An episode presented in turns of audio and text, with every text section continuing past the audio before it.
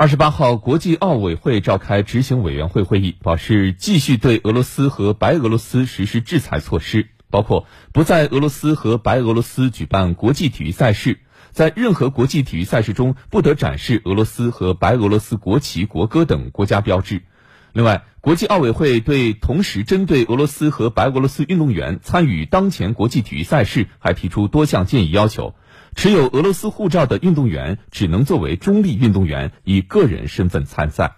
俄罗斯奥委会随后对此发表声明称，不能接受国际奥委会提出的有关俄罗斯运动员重返国际比赛的限制。俄罗斯奥委会认为，奥委会强调以中立身份参赛是明显的基于国家的歧视。俄罗斯奥委会将继续与国际奥委会进行接触，关注各个国际体育联合会在接纳俄罗斯运动员参赛方面的行动。